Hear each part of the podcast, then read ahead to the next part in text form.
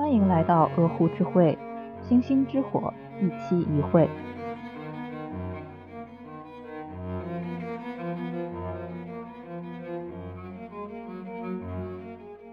鹅湖之会已经在小宇宙 APP、苹果 Podcast 和 Spotify 上线，欢迎大家订阅、收藏、点赞、评论、分享节目相关的内容。建议投稿和反馈可以通过我们的邮箱或加入鹅湖之会听友群联系我们。Hello，大家好，欢迎大家收听鹅湖之会，我是主播温克。Hello，大家好，我是思佳。Hello，大家好，我是波波。好久不见，波波。嗯，好久不见。最近大家知道有一个互联网大事要发生了吗？什么大事？双十一，那就是我们一年一度的举国同庆的 棍棍节。哎，我觉得现在双十一都不能叫一年一度了，双十一以及类双十一节目就是一月一度这样开展。对，我觉得双十一它甚至形成一种文化现象，就有的商家在卖东西的时候都会说啊，我们的价格比双十一还要便宜，类似于这种。对的。但是说实话，双十一可能也没有便宜多少了啊，并且大家好像都忘记了，双十一当初。可是光棍节，然后 变成了一个购物狂欢节，然后有的时候双十一还会变成劝分组的狂欢节，类似于那种双十一男朋友不给我买东西，我要跟他分手，或者说双十一男朋友给我买了个什么便宜东西，我要跟他分手。但是最后可能还是没有分手，那我们只有。尊重、祝福且嘲笑，不知道你们最近的消费模式有没有什么转变？就是我前几年是比较追双十一的，就是我会在双十一囤很多很多的东西，囤到最后它过期了把它扔掉。那种过期是有的护肤品，它的保质期是三年嘛，我就是囤了三年我都不用它，然后最后扔掉，类似于这种令人发指的行为。我愿称我自己的消费模式为井喷式消费，平时都不消费，然后在某一个时间点疯狂消费。但是这个时间点不一定是购物节或者什么的，它可能只是某一个深夜，我在刷淘宝的时候看到了什么什么，然后突然就去买了，然后又过很长一段时间，我又不怎么消费，然后又是这样，就是这种重复的回环。哦，对我和思佳是一样的，我也是这种消费模式，所以我双十一倒是不会去特意的购买。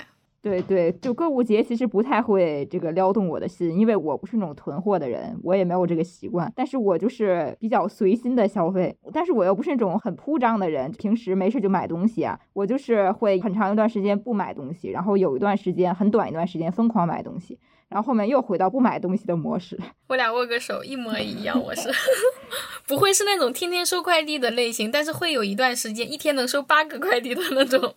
我也是，我前几年也是井喷型消费，但是那种井喷是不一样的。我是追着那种购物节，比如说之前上半年可能会有三八妇女节，或者说是六幺八，然后下半年是双十一、双十二，类似于像这样的购物节。但是后来我会刻意避开这段时间，因为每到这段时间快递物流就特别堵。但我就是那种心急还偏要吃热豆腐的人，就是我等不了那么长时间，我要挑人最少的时候买，所以。现在的话，我反而就是我需要什么东西，我就在网上买什么东西，并且我最近是剥除了很多不必要的消费。我之前会买很多那种很对不起钱包的东西，就买回来之后发现它没有用，有一种叫什么自由而无用的灵魂。我在某宝上面收藏了一堆卖杯子，我也是，或者是文具对的店铺，然后每次我刷到他们就会在欣赏啊，好好看呀！我我今天还看到一个郁金香那样的杯子，哎，可好看了。但是我现在其实还是很管得住自己的。我小的时候我就特别喜欢买这种东西，我也是 去家家后面的那个文具店，然后里边会有卖那种小礼品的，什么笔筒啊、本子呀、笔呀这种东西，然后我那时候就狂买，疯狂买。但是现在我可能小时候买多了，现在就对这种东西。可能看着还是很喜欢，但是不一定会买了。相当于是我收藏那个店铺，就是欣赏一下，也不会买，非常的理智。是的，我现在买东西还会有一个习惯，就是把它收进收藏夹里面等两天。就等两天有两个效果，第一点是可能购物网站会给我推更便宜的东西，就是同款但更便宜的东西。还有一种就是我过两天之后，我自己就觉得我不需要它了。甚至有时候我就在想，我两天之前为什么会把它加进我的购物车呢？就是都会有这种迷思。哎，那我倒不是，我要向你们。两个学习，我并不是这种，我是那种我想要我我要下一秒就要，好想要，早得到。比如说我今天我想突然想玩积木，我就会去淘宝上看，我也不会特别货比三家，就是买一个我价格能承受范围内，我会立刻下单。我今天想要什么就会立刻下单，然后可能过几天，有的时候如果他不发货，我过几天可能后悔，但如果他发货，我就想啊，算了吧，发都发了。我也不太会货比三家，因为我很懒。如果你要货比三家，你还要去找，对吧？还会找什么这家更便宜，哪家更便宜？然后它便宜之后质量好不好呢？会考虑很多。但是如果我真的刚需一件东西的话，我可能不太会考虑那么多，看着还行我就买了。哎，说起来，我们播客制作组有位老师叫龙七，之前说他的消费模式，就他刚工作那段时间，因为他的工作性质嘛比较忙，所以他会工作完之后觉得自己特别累，然后就会疯狂的出去消费，报复性消费嘛那种感觉。对，报复性消费就是那种我平时压抑太久了。其实我觉得我也是，尤其是在疫情那段时间，然后那段时间前面刚好我又稍微赚了点工资什么的，然后我又被关在家里了。你天天关在家里吃喝，其实也不太用我花钱，就是我没有什么要花钱的地方。然后那个时候我就特别想消费，就有一种我的工作究竟是为了什么？如果我不花钱，我工作还有什么意义？然后我就去买东西，买的还都是那种贵一点的。那个时候还没有脱粉红税嘛，比如说香水啊、口红啊这种东西。然后买完之后，其实也不一定会用，但是就有一种嗯，我的工作终于没有白工作的感觉。对，而且我还会给自己洗脑说，哎，我这点工资就算是不花这个钱也攒不住，不如享受了。所以我就真的也是会疯狂消费。哎，所以很多时候，就我们发现这种消费节啊，它可能也许是因为消费而产生的，但是它很多时候其实是会无形间在促进我们消费，就是它为了消费而存在了。前段时间不是十月一号嘛，然后淘宝有个促销，就是满两百减二十的这个促销嘛。我本来打算前一天就买的，然后他提示我说到第二天天晚上八点开抢，可以买两百减二十，我大概要买六百多块钱的东西，就算一算能够减六十块钱。我当时想了想，哎，要不。就忍忍吧，忍忍再买吧。但是后来第二天我下单之后，突然有种感觉，就是我好像掉进了某一种消费主义的陷阱里面了。甚至是我刚开始打只打算买五百六十多块钱的东西，我为了那二十块钱满减，我就硬凑了四十块钱上去。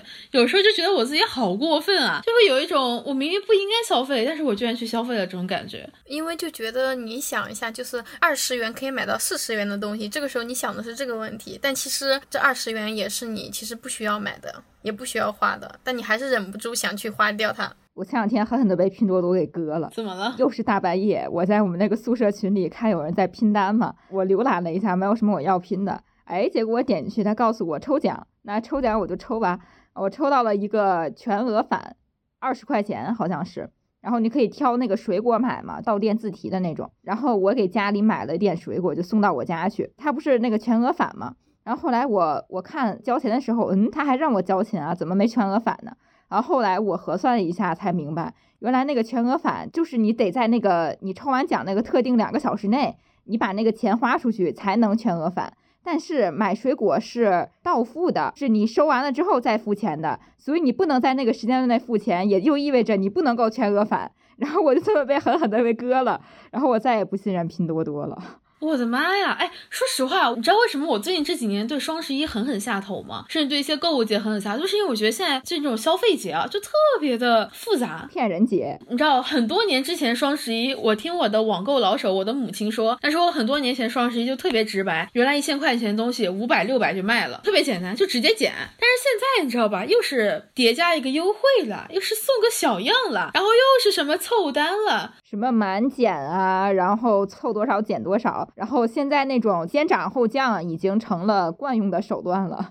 对这种消费节，它会让人情不自禁想去消费，因为它好像把消费变成一种文化氛围，好像大家都买了，不买有点不礼貌了，是吧？为什么叫消费节？其实我觉得这个也很有意思，因为节日嘛，大家都知道重视的就是一个氛围。过节那段时间，比如说春节，大家都一起进行某一种行为，比如说贴春联儿，然后吃饺子，就这种行为，那大家就会有一种。哎呀，我们在一起做一件事情那种氛围感，那购物节也是一样的，其实就是大家都消费嘛。你们会发现，在购物节或者是双十一也好，什么六幺八也好，大家那时候都在讨论你买了什么，什么我买了什么，就会有一种那种过节的氛围在，就感觉你不加入好像就是不礼貌了。嗯，互联网也促进了这个。前几年的时候，好多人还在双十一晚上会晒单。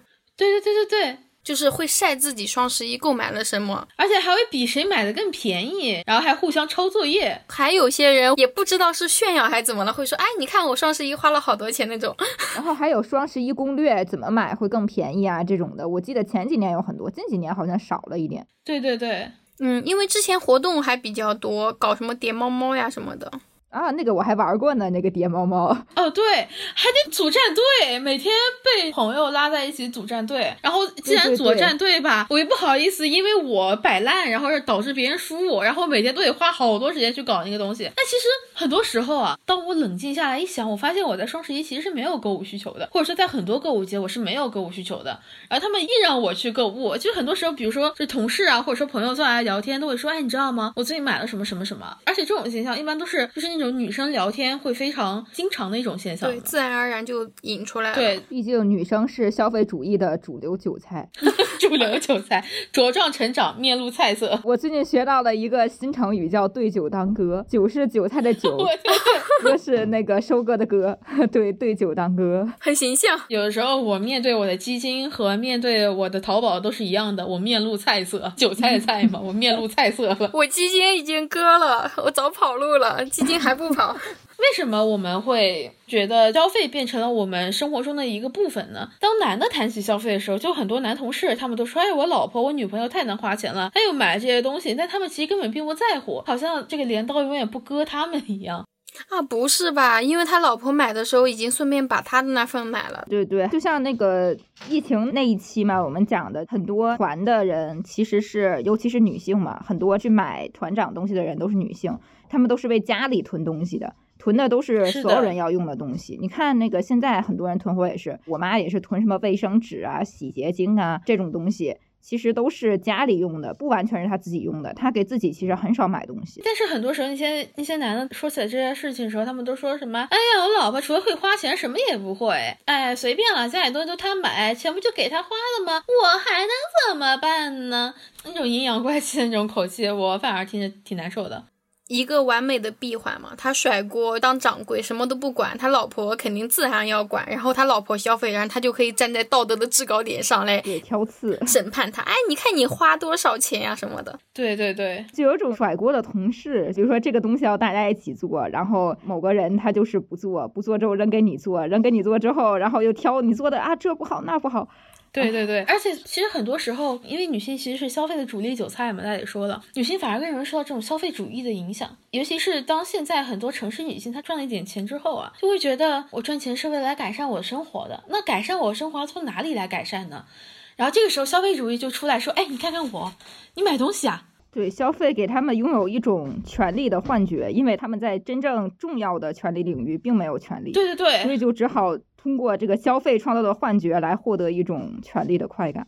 他就跟你说：“你来买啊，我们这些什么轻奢、什么大牌、高品质、小众设计师买手，什么各种各样的这种词汇，然后就都出现了。买了你就是女王。你看这种消费节，把好好的妇女节非说成女神节、女王节，买了才能当女王是吧？买了就给我登基了是吗？”哦，我觉得权力肯定是相关，但我觉得可能更底层是自信。有的真的是会靠购物来获得自信，觉得啊，我有了一个包，我就有了自信。我觉得可能真的是没有和权力息息相关吧，没有手握权力，就认为买点东西就可以获得很大的自信，被别人高看一等。是的，这是一个 PUA 的闭环。嗯，他为什么觉得什么买个包就有了自信？是因为广告告诉他你要买包，不然的话你不是一个完美女人。或者说什么你要买这个化妆品，你不化妆你就是丑，所以他们才会因为这种事情不自信。那不自信完了怎么办呢？就去花钱，对吧？去买他们的东西，这就是一套 P U A 的完美闭环。所以就是这种不自信也不是凭空得来的嘛。嗯，前段时间有有一部韩剧叫《小小姐们》。不知道你们有没有看过？对，我知道那个金高银，对他有一段特别出圈的台词，就是说别人问他你有钱之后想干嘛，他说他想买一件比较有质感的冬季大衣，说冬季大衣是比较能够看出一个人生活是否有质感的这种模式。因为这部剧我其实是看了一点的，但是我能够明显的感觉到，就是金高银她饰演的这个女主角，他们一家人跨越阶级的渴望，因为他们家就是比较穷嘛，因为要还债啊，就是家里就是家徒四壁，然后。爹妈又不着调的那种。当他们的工作并不能给他们带来更多的金钱的时候，他们反而会更加愿意去关注外在这些东西，就是说我穿的是否 look like 啊有钱人哈，或者说。嗯，生活的方式，我吃西餐的方式像不像一个有钱人？我觉得这种就是一种最大的幻觉。其实可能真正的有钱人并不是他们想的那个样子，但是可能是广告啊，或者是媒体啊，就各方面给他们营造出来一个有钱人样子，然后他们就去学，学了我就是有钱人。这是典型的消费主义吧？我觉得就是没有底气呀。是的，你看他说想要有个质感的大衣，尤其是好多女生会。蛮相信这个的，说什么冬天，嗯，要买一个很贵的大衣有质感。那你看男的他穿一个破袄，他也不会，因为就是可能很多父亲家庭的财产会留给男的。你说他有一套房子，他穿个破大衣，他也有底气啊，根本就不 care 这些服装外在的东西给自己带来的什么自信、底气、体面。或者说可能有，但是未必那么像女人那么看重，因为女人真的是啥也没有，对，不会那么在乎。很多时候我们都会在说。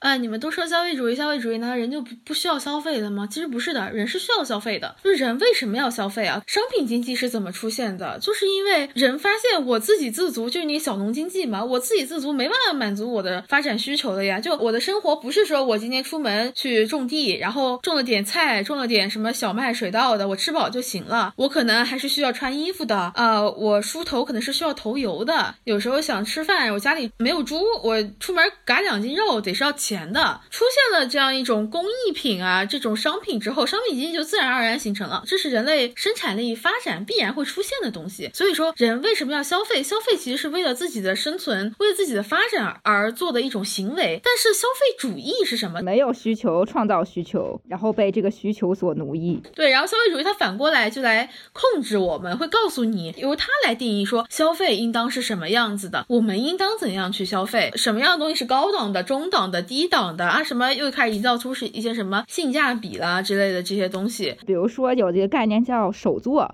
对吧？或者叫手工什么什么的，什么高定，从服装高定到我们日常可以买到一些什么手工的东西，比如什么手工瓷器这样的东西，嗯，现在被吹得很火。现在手工已经成了高端的证明，甚至你搞个水饺都要搞手工水饺，对吧？不是什么机器水饺，是手工水饺。但是其实很久很久以前。啥东西不都是手工的吗？对吧？没有机器之前，什么东西都是手工做的。但是那并不能使你的衣服更高贵，反而是在机器大规模推广了之后，手工这种东西变得稀有了，然后这个概念被炒作起来了，于是手工就变得可高贵了。其实，在这个机器还没有完全普及的年代，工业化对机器的支撑的衣服反而是比比手工的衣服要稀罕的。我们现在讲雪纺是比较廉价的料子，对吧？但是实际上，在工业化早期，雪纺因为雪纺是工业化的产物嘛，它是工业制的，反而是很时兴，是很贵的料子。到现在，可能它还不如棉麻或者什么一些东西受追捧。这个就是时代所带来的一种消费观念吧。实际上，雪纺和棉麻，你说哪一个在实际上更贴肤，或哪个实际穿着感更好？我个人觉得是棉麻，但是它们的价值却会在不同时代有所转换。我们说到消费主义异化，其实是体现在我们生活中的很多方面的，比如说是消费目的的异化，就是我们会不太注重商品本身的使用价值，也不会太关注我们自己本身的需要，只是说我占有了这个东西，它能够满足我的欲望，能够满足我的一些其他的需求，比如说彰显我的身份地位，然后体现我的财富，满足一种对幸福美好生活的渴望吧，或者说怎么样的。现在就是比较注重社会价值了，就比如说你买一个包。其实你本来是用它来装东西，但是你想买一个名牌包，然后因为它在社会上给它的定义是很有价值的。我记得前几年总有看那种帖子，说什么 LV 的包还是什么包，一撕就破，还不如 A 货质量好，但是大家还会去一股脑的去买质量不好的正品的包。其实也就是你在买什么？你在买包吗？不是，你其实在买牌子，你在买它背后所代表的价值，能够给你的附用价值，让大家一看到这个包就知道，哦，你原来是一个这样的人。消费主义社会就是以物识人嘛，是通过你身上穿的东西来判断你到底是一个什么样的人。你的价值有几何？是的，哎，其实我们谈到消费主义的异化，很多时候就会在想，其实当你了解了这个概念之后，你会发现你的生活其实是被消费主义影响非常深的。我今天刚刚才看到一个帖子，就是上海现在有的地方到秋冬季节不是要卖糖炒栗子吗？有的地方把栗子产地标明了，就跟那个咖啡的什么埃塞俄比亚水洗咖啡豆那种类型的，它标了地中海，对，什么千禧板栗。按照这种情况再卷下去的话，都可能会卷出什么轻度炒栗子、中度炒栗子。深度炒栗子，其实这种就很有意思啊。比如说我标一个某某地方炒栗子，一般来说标出来就可能是，比如说阳山水蜜桃，对吧？是因为这个地方产的水蜜桃本身就很有名，本身就很甜，就是一直以来都被大家认可的，所以它才标这个阳山水蜜桃。但是现在很多东西它标那个名字，你也不知道它标了是为什么。它标了之后就有一种你自然就联想到，哦，那可能就这个地方的东西非常好吧，很厉害。虽然也不知道是不是真的，但是买了就对了，就这种感觉。品牌化吧，我觉得就是把商品品牌化了。虽然说它只是一个街边的炒栗子，但是可能不同地区、不同品牌，它的那个品种不一样，口感是不一样的，所以大家可能更追求这些。比如说像什么阳光玫瑰葡萄，我在吃，我正在吃，哈哈。我前段时间在盒马买了，你知道我吃完之后就。跟我朋友评价了一句，说我真的山猪吃不了细糠，我觉得太甜了，我真的觉得超级甜，我不喜欢。但是我是追求，我当时是因为它品牌很好，所以我就心想，哎，品牌好那一定好，但是可能并不适合你，这应该也是属于消费主义。我说几个地名，大家都可能会联想到一些东西，比如阳澄湖大闸蟹，对呀，会理。石榴、攀枝花、凯特芒，就你说到这些东西的时候，大家就能够联想到这样的产品，所以很多时候我们真的会被这种消费主义所影响。我想说这个例子不是非常那个好，他可能想推动他当地的水果产量，因为有些地方他可能就专门种水果。肯定要把他自己当地的品种打出去，有点消费主义，但不完全是。嗯，是的，因为有的地方可能是涉及到就是一个概念，不知道你们有没有关注过，就是地理标志，它已经不单单是一个消费主义的问题了，它很多时候是一些地方产业的考量，比如说像山东寿光的蔬菜，就它那边有一个完整的蔬菜种植的那个体系。但是为什么我会说有有的那种过分标明产地啊，类似于这种的是一种消费主义呢？就最近。吧，大闸蟹，大家都知道阳澄湖大闸蟹好吃，然后每年就会有一批蟹，哎，就是去那洗个脚，并说自己阳澄湖大闸蟹。但其实每一个可能处在像嗯长三角地区的人，就是家附近都会有一些比较著名的螃蟹产区，一些不太知名的，但是离家比较近，但他们可能出产的螃蟹，只要到了年龄，我不知道怎么形容，就到了那个大小之后吧，其实尝起来跟阳澄湖的差距吧，并没有那么大。这可能就是一种品牌迷信嘛，就觉得。阳澄湖大闸蟹好是的，不是是因为能卖上价格。其实可能它的品质还不错，但是不打阳澄湖的名字，它就卖不了高价。这个真的是属于消费主义了。对对，这其实利用消费者对品牌迷信的心理嘛。当然，这种品牌的迷信也是一部分来自于宣传嘛。嗯，因为如果电视上宣传的不是阳澄湖大闸蟹，而是别的什么湖的大闸蟹，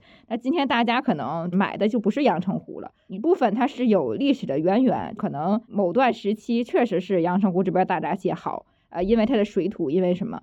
但是后来可能并不是这样了，但是它这个名头还是流传下来了。然后就造成现在大家就觉得阳澄湖的好，就认这个牌子，也算是对品牌的迷信吧。或者说是因为阳澄湖大闸蟹这边可能是因为当地的一些嗯气候条件，或者说那个养殖技术的发展。但其实随着近几年养殖行业技术交流啊，或者说其他因素推动的话，其他地区相似的地理环境也能养出品质类似的大闸蟹。对对，就是大家其实有时候不一定非抱着一种我必须要买这种什么阳澄湖大闸蟹才有面子。就一种为了面子而去消费这种情况，包括什么养殖和野生嘛，对吧？对对对。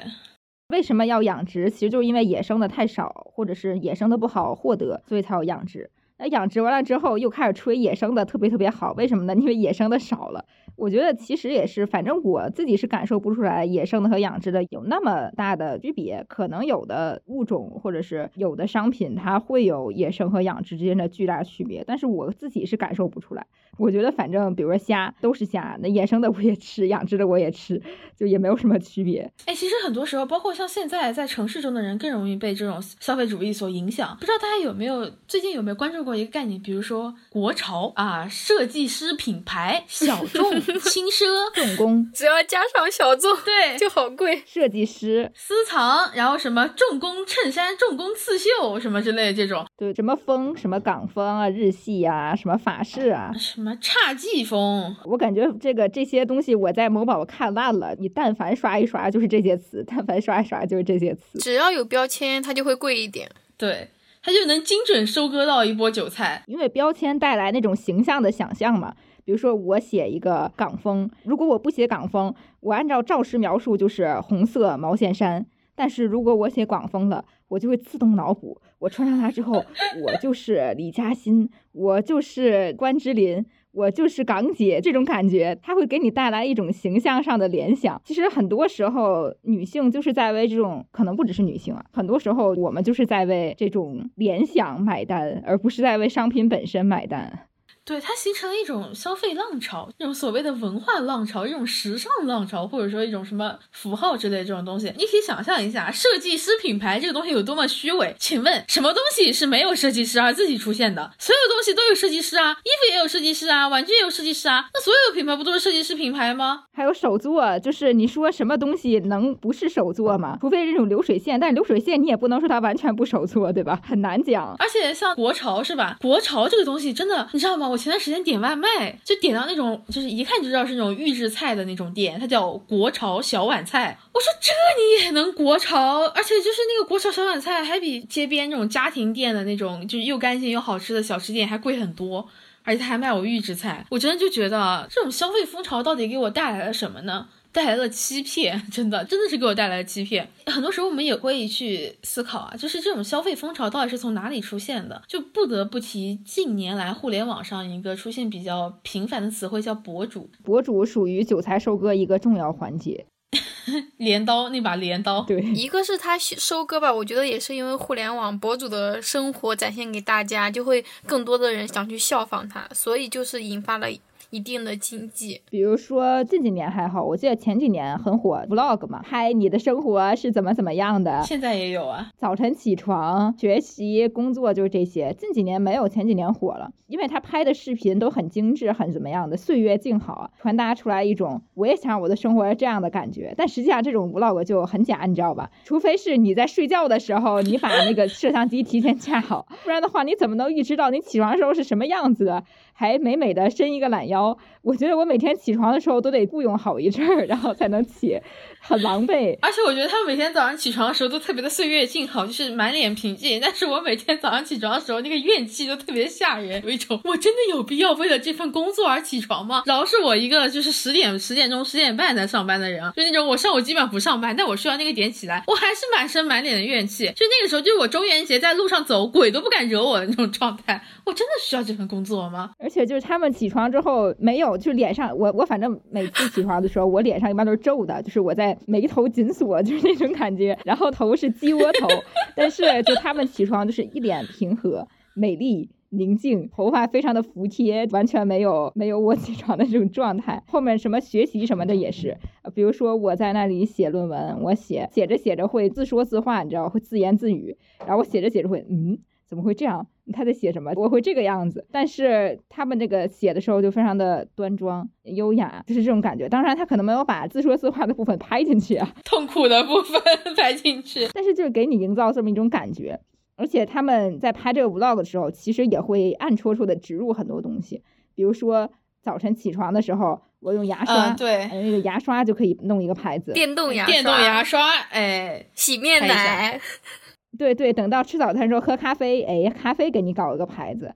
然后等到学习的时候，我用笔，哎，笔给你搞一个牌子。这种 vlog 可以无限塞进去很多很多的广告，而且它能营造出一种生活感，你知道吗？这个 vlog 本身就是一个巨大的广告，就可以吸引很多人去买。对，很多人争相模仿嘛，就觉得我买了你的同款东西，我就能拥有你的同款生活。而且就是你没有发现，就是所谓那种精致生活博主，他们早上起来就大部分人啊，不一竿子全部打死啊，大部分人早上起来一定是要喝咖啡的，或者说是要来一杯鲜奶的啊。当然现在可能也会有生椰拿铁，或者说喝一杯燕麦拿铁，就一定要是这个，你知道吗？早上起来是一般来讲非必要不喝豆浆的。如果要喝豆浆，要是自己现磨豆浆，你不能在外面买袋豆浆回来，买回来就不精致了嘛。然后早上起来的话，尽量应当要吃一些实心的食物，比如说牛油果啊。对吧？什么贝果呀，吐司，烤吐司，对，这些吐司摁下去，它配那个牛奶滑蛋，三明治，然后要么就是那种芦笋，打个什么羽衣甘蓝汁，培根，培根，对，但是他就是不会像我早上起来的时候，就是要么去喝一碗我外婆打好的豆浆，或者说吃我妈煮的杂粮粥，然后来个水煮蛋，再配一个肉包子，就他们觉得这么吃是肯定不精致的，然后再配上我那张怨气腾腾的脸，他们就会觉得生活无比的痛苦，所以有时候。我也挺敬佩这些博主的，他们每天早上起来能把自己拍成这个样子。有时候他比很多演员的演技要好太多太多了，而且随着博主这个行业发展，因为越来越多人都变成博主嘛，就是现在因为手机也发展了嘛，大家谁有个手机就都能当博主，他们会有一种竞争，大博主和小博主之间就有竞争，因为现在博主不是分为很多类嘛，什么头部博主啦，什么中腰部博主啊，对吧？他们之间就会有竞争，大博主他来的早，他你会觉得这天下就应该是老子的，哎，现在新人多了不好带了啊，太影响我流量了，中腰部博主。就会说啊，我内容这么好，我为什么不红呀？就是你们那群尸位素餐的头部博主，那些博主的关注者就会有那种争论，比如说哪个博主更良心？有没有考虑过，可能大家都没有良心，很有可能大家都没有良心。哦，他们讨论博主的良心，就好像在讨论男人的良心一样，擦亮眼，擦亮眼，擦亮眼，我们一定会跟到一个好博主的。对对对，但其实我是会跟着博主消费，但是我不会固定的关注某一个博主，我比较倾向于那种。粉丝数不是太多的博主，然后我会观察他一段时间，就观察他的一些消费习惯啊，或者说观察他一些生活品质。我可能跟博主消费最多的是什么？是买吃的东西，因为我是一个懒得逛超市的人嘛，不是特别喜欢线下买东西，比较懒。有时候晚上下班晚了就不想去，就会在网上买那种吃的东西。然后我就会特别关注一下这个博主他买吃的东西的口味是否与我相符，或者说他一般的生活品质怎么样。就是我根据我目前这种跟博主团购的话，目前还没。没有踩过雷，但是我妈经常踩雷，我就觉得我妈关注的有点杂了。玉石床垫。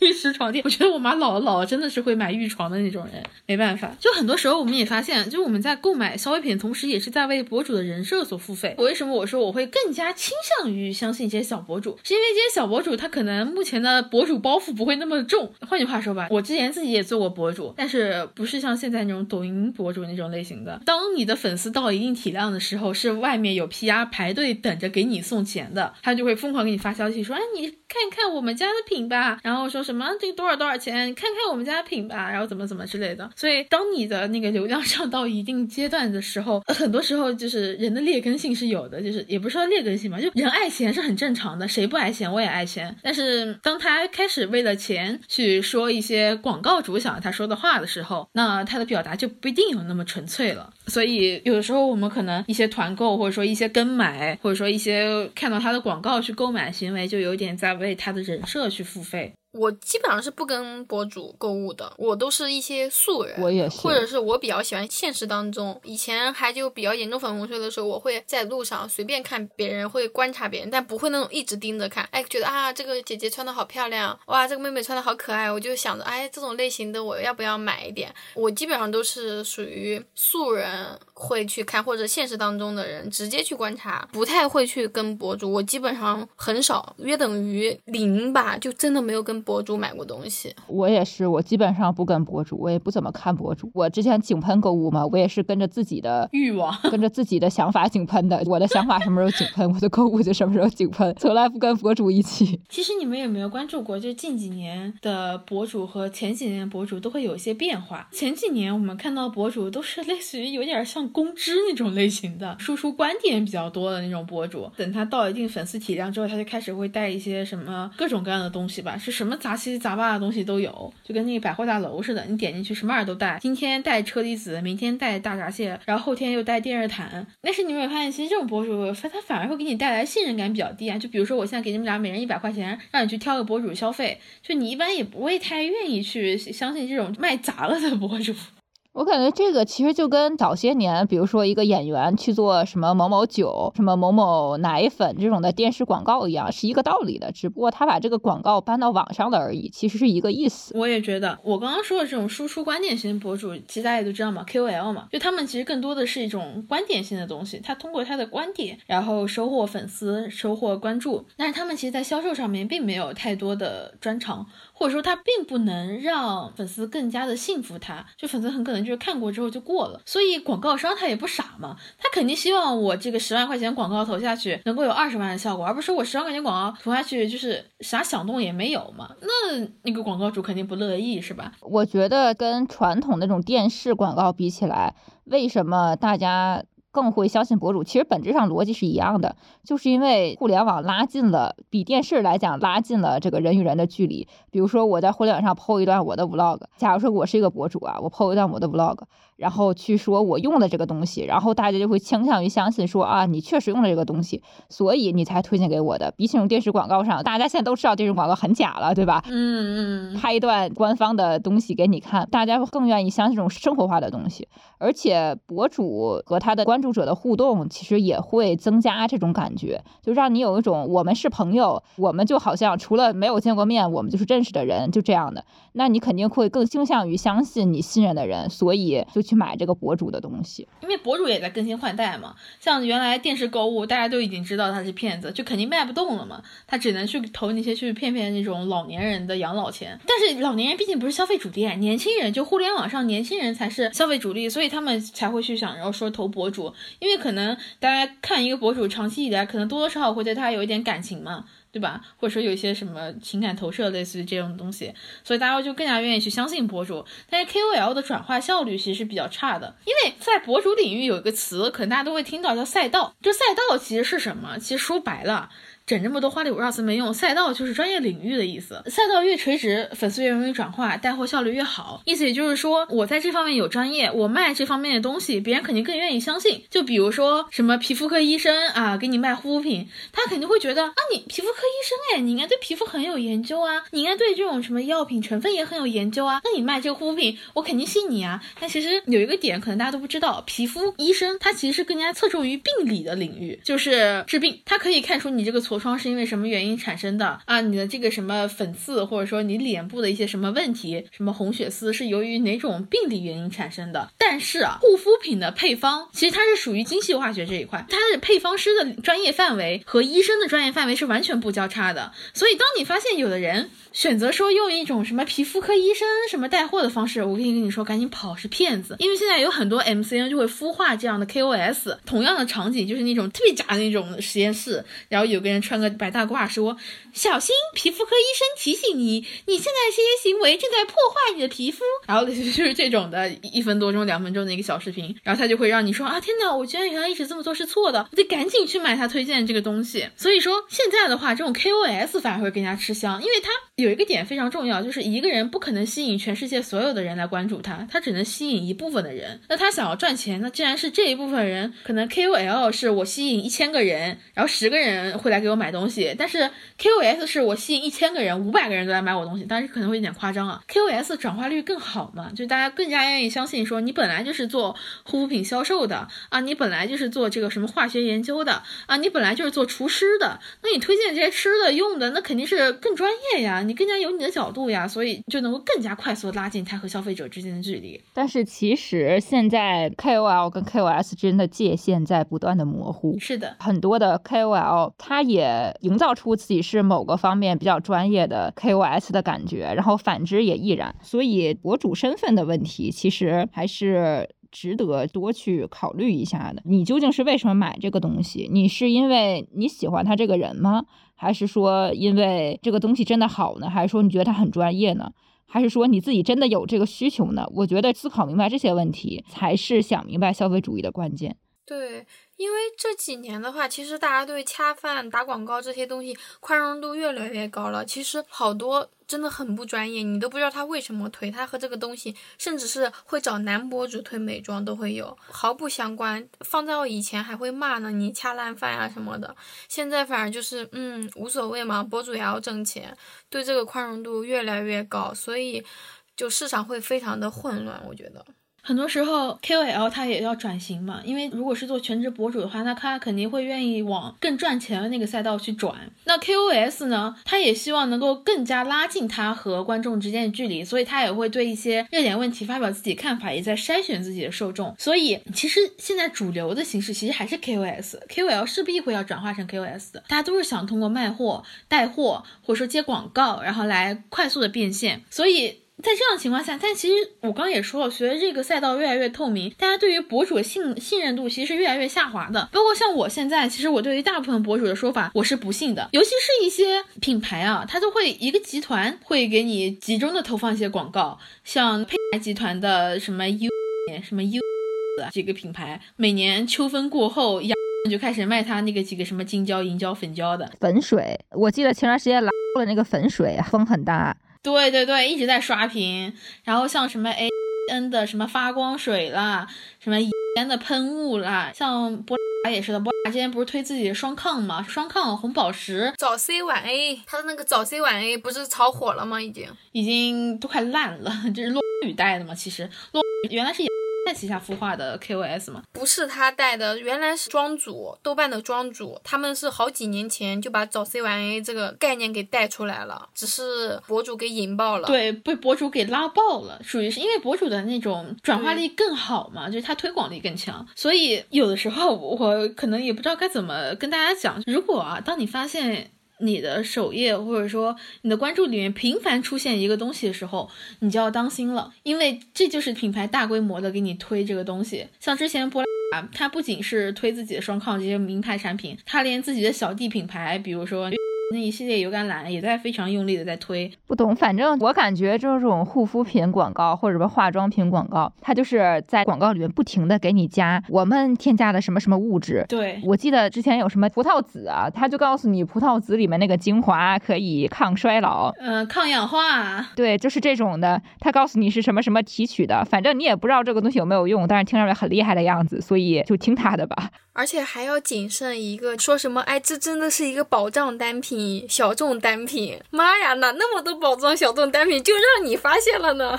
尤其是他会说什么，这可是我私藏好物。我说你要是真的私藏，你会在网上发出来吗？你不应该把它锁在保险柜里吗？对吧？但也有人会说啊，就虽然说这个东西是力推，但我买了之后我使用效果挺好的，对吧？但是你没考虑过他投放博主那些钱是怎么赚回来的呢？我点名批这个品牌真的是，我看好多，无论是中部还是头部，还有什么素人都会说什么啊，一点都不火，性价比很高。然后我的大冤种朋友他就买了五十九块钱一点点，他说用一个周就没了，就是一个面霜，然后特别难闻，特别难用。但是后来我还是在好多平台下面。看到他评论，他说什么？哎呀，真的很又便宜又好用，实际上性价比极低，我都不明白这么宝藏的好物咋就被这么多人发现了呢？既然是宝藏好物，不应该是很少人知道吗？我觉得现在也是反过来的，就像说机器比较少的时候，大家推崇机器做的衣服；等大家现在都穿机做的衣服了之后，又开始推崇手做的衣服一样。这个也是之前大家都追求什么火我们买什么，对吧？什么大牌子我们买什么，现在反而反过来了，是什么宝藏好物？你看都是什么小众，对吧？反而是小众品牌成了宣传的热门标签，就很有意思。很多时候啊，什么小众宝藏。都是他们营销出来概念，他们会把这种概念炒热之后，让它正话反话都能说了。就是说什么啊，小众好用，一会儿又说什么一个产品能火这么多年，不是没有道理的，对吧？但是你想想，他打广告花这么多钱，有的博主一个广告费可都几十万、大几十万那种，他本身品牌有溢价吧，然后有给博主那些什么推广费吧，杂七杂八那些营销费吧，是吧？那这些钱都是从哪来呢？从天而降的吗？那当然是从你消费者身上来的呀，韭菜。对啊，你可能本来这个东西就值五十块钱，他营销一推广卖三百，好了，冤种你掏钱吧。然后这个时候你会觉得天哪，他这东西卖三百太贵了。他会告诉你双十一来我们官方旗舰店叠加优惠啊，只需要二百五就能买到了，快点吧，二百五去买吧，看谁是个二百五。而且他会编一些冠冕堂皇的理由，比如说花。我感觉我是一路见证它涨价的，虽然我没有怎么买过啊，我是一路见证它涨价的。一开始可能只是五十到一百这种价位，后来层层层的涨啊，越来越贵，越来越贵。问题是他还打着什么呢？他说我是国货，我卖的贵，是我们国货崛起，就是你要支持国货，对吧？打着这种旗号去卖的贵，去收割钱，但实际上就那个产品，哎，反正都是粉红税了，就是都是不值钱的东西。商品世界里面，只要标国货两个字，你就可以把它扔一边了。我就是这么极端，基本上打着国货的名号，你产品好你就说你产品好，你打个国货标签算什么？你到底在激发谁的购买欲望？我搞不懂。他其实就在推广一种概念。对的，对的，像什么李当时不是也说吗？国货谁知道卖的很贵，产品呀、吃的呀都打上国货的标签，反而卖的很贵。我搞不明白，国货这个标签就挺离谱的。我觉得我天天去菜市场买的什么的也都是国货，怎么人家不在上面印一个国货青菜、国货橘子、国货玉米、国货青菜、国货草头？对，玉米一根两块，立马变一根二十块。我们可是国货。但其实你知道是为什么吗？因为反而是这种东西啊，外国货卖的更贵，因为外国货价格不透明，反而你国产的东西价格会更透明。就是你刚刚说的那种，就日用品啊，就比如说什么食物或者说什么餐巾纸，它价格非常非常透明了。一包餐巾纸，它卖三块、四块、五块，我都会买。它是但凡卖八十，我多少都会觉得商家和我之间必然有一个人脑子有问题。哦，但你不要想哦，就现在餐巾纸也是被粉红水入侵了。对对对，比如说我前几天学校发的那个消费券嘛，为了做我们国庆没有办法放完假期的补偿，然后我就去买消费券，是他不退嘛，对吧？他不给你找钱，你得把那个钱用光才行。最后凑了什么，拿一包餐巾纸，发现那个餐巾纸是什么？上面印着那种粉色的樱花，还是香香的。德好吗？是是，对是德宝，然后卖的比普通的要贵。我也有，虽然它确实加厚了，但是我不明白这些樱花什么的有什么必要。对，它上面写着精致羽毛印花，就后面两个标签我不说了，算是实用型的，什么湿水依然柔韧，四层加厚什么的。但是我觉得这个精致羽毛印花我就搞不明白究竟是为什么。一开始可能比这更早的是那个新，对吧？我还记新。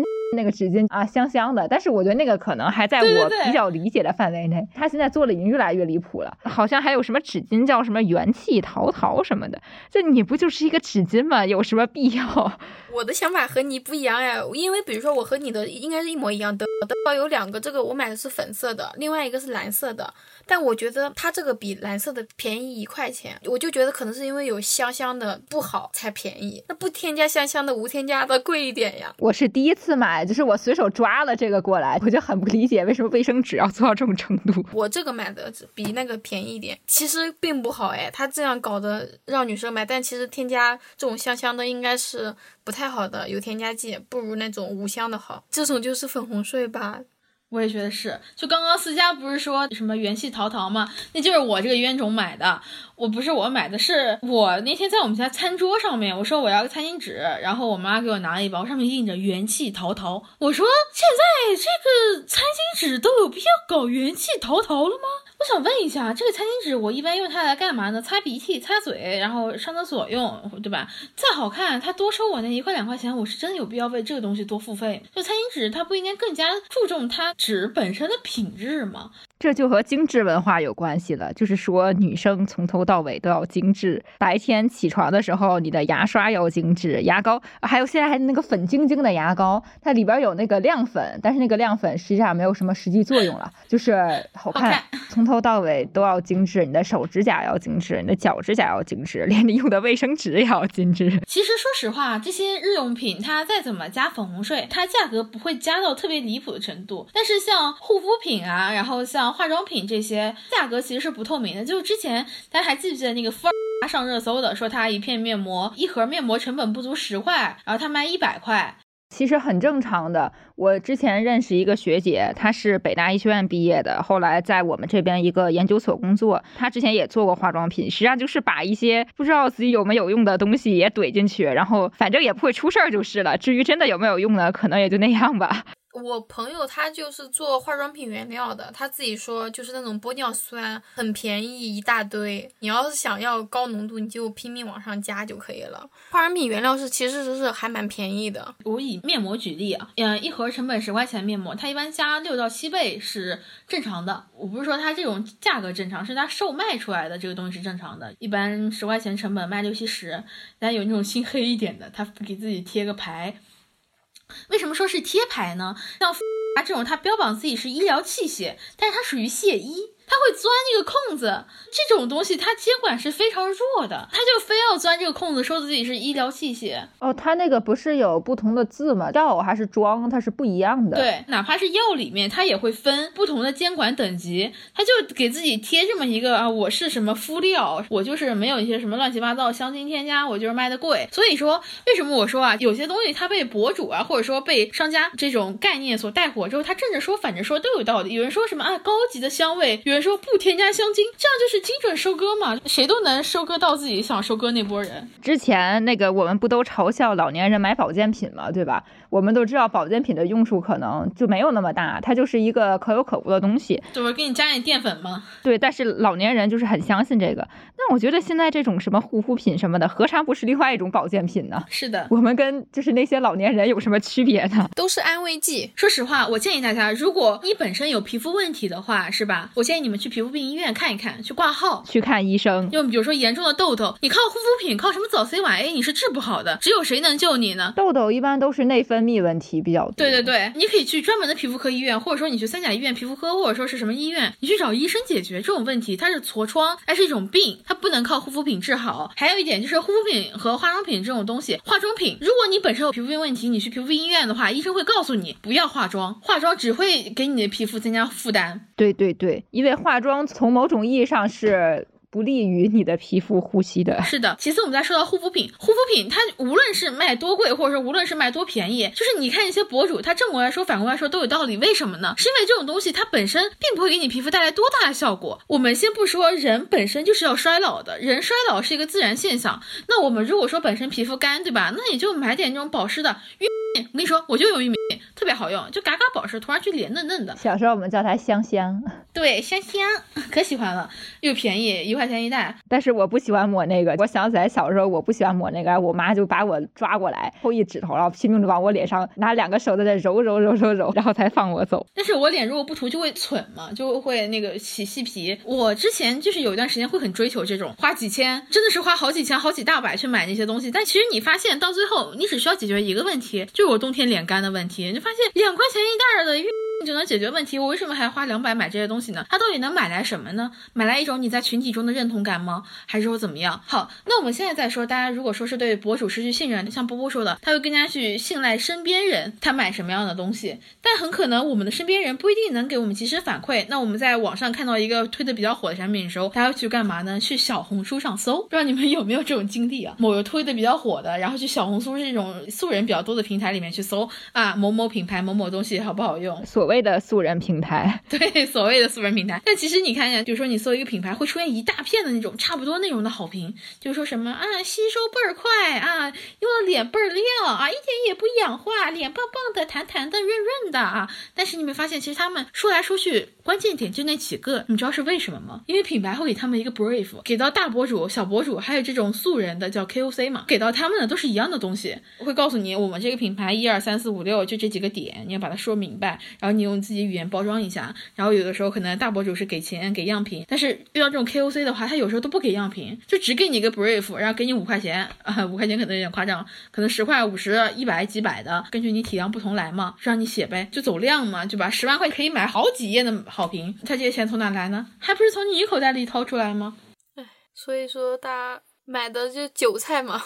没办法，好多因为被消费主义洗脑之后，就会想着，啊，我必须要买，不买肯定不行。我在有一段时间，我我也是会买一些护肤品，也是高价买，包括到现在也会有一部分没有完全戒掉，也会想，我好像小时候什么都不用，也没有现在这种皮肤很烂很糟的状态啊。用了这些东西，反而没有觉得自己皮肤有多好，这个工序让你觉得可有可无。比如说放假的时候，我两天我可以。什么都不抹，每天只刷牙，好像脸和平常抹的没啥区别。当你发现护肤品其实它只要执行最基础的功能，就是保湿就可以了，你不需要为它再付出更多的钱了。当你把大量的时间都投入到去买护肤品啊，或者说给脸上抹这抹那个的时候，有没有考虑过，其实皮肤本身它是非常疲倦的，你不需要给它抹这么多东西，而且很多东西就根据你自己身体状态而产生一些变化。卖护肤品的时候，它都会写效果因人而异，为什么呢？因为他自己也不知道这些东西是能有什么样的效果。所以，我们都说理性消费，理性消费，理性消费的核心并不是说让你不花钱，而是让你在消费之前，你先想一想，我现在买的东西能为我自己带来些什么？这种东西我为什么需要它？我是真的需要它吗？你自己再想一想，你是真的需要那种什么咖啡因精华能够让你的什么黑眼圈消失吗？但是能够让你黑眼圈消失最好的办法是什么呢？就是充足的睡眠和休息啊。能够让你皮肤变得更加健康的方式是什么呢？可能就是健康的饮食。规律的作息，适当的运动，我们不必过分纠结于说这个护肤品能够给我们带来什么样的效果，就它只要能够保湿就可以了。真的，它只要能够保湿就已经很不错了。就过分追求那些功效，只会给自己带来困扰。就是我认识一些朋友，他甚至会为这种东西而感到难过啊！我让脸花了这么多钱，它还是这个样子，反而会陷入到责怪自己的地步当中。那有没有考虑过，可能它就是没有用呢？是的，我倒没有这种想法。我买东西很固定，买了之后安慰剂或者怎么样，随便吧，有没有效果无所谓，就买就买了，用就用了，这种感觉。但是其实这些钱是没有必要花的。我们都会为一些就是可能并不需要，或者说被创造需要的东西去付费。我是真的需要这些东西吗？这些东西能给我带来什么呢？就可能大家都会有这样的疑问。现在商家又学贼了，他们还会搞那种直播。直播不就是博主的升级二点零吗？可能大家很多人都知道直播嘛，因为可能像什么李，或者说那个被封禁的女主播，还有各种各样的主播之类的事情。那直播间里面到底又有什么样的秘密呢？就直播间是怎么来促进你的消费，或者说直播间是怎么让你误以为自己有消费需求的呢？那大家可以关注我们消费系列节目第一期的下半集的内容。那今天播客到这里就结束啦。